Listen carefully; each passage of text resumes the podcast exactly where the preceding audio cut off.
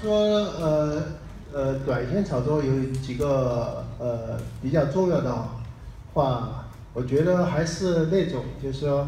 呃，我做短线以以前是没有没有人指点的，是没有师傅带的，但是我也付了很走了很多弯路，但是我觉得我走弯路哈，跟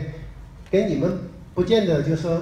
你们现在可能就不会犯我们以前很多的错误，我觉得我以前有一有有有一。有一个坎老是迈不过去，就是空不空不住仓，就是空不下来，就停不下来手，就是呃容易频繁去交易。这个叫，自从我就是把这个缺点就是说能控制住以后，改掉以后，我的交易就基本上就，基本上就呃按按照职业的选手来说，就说回撤就控制住了，然后基本上就。短线交易就算入门了，这个是我觉得对我来说是一个坎儿，但是对于现在股民来说，他他的坎儿不一定是这个，这个因为是个人的性格不一样，所以说我觉得对我来说，我提的建议就是说，做短线很容易流于那种频繁的交易、频繁的操作，往往空停不下来手，忍不住手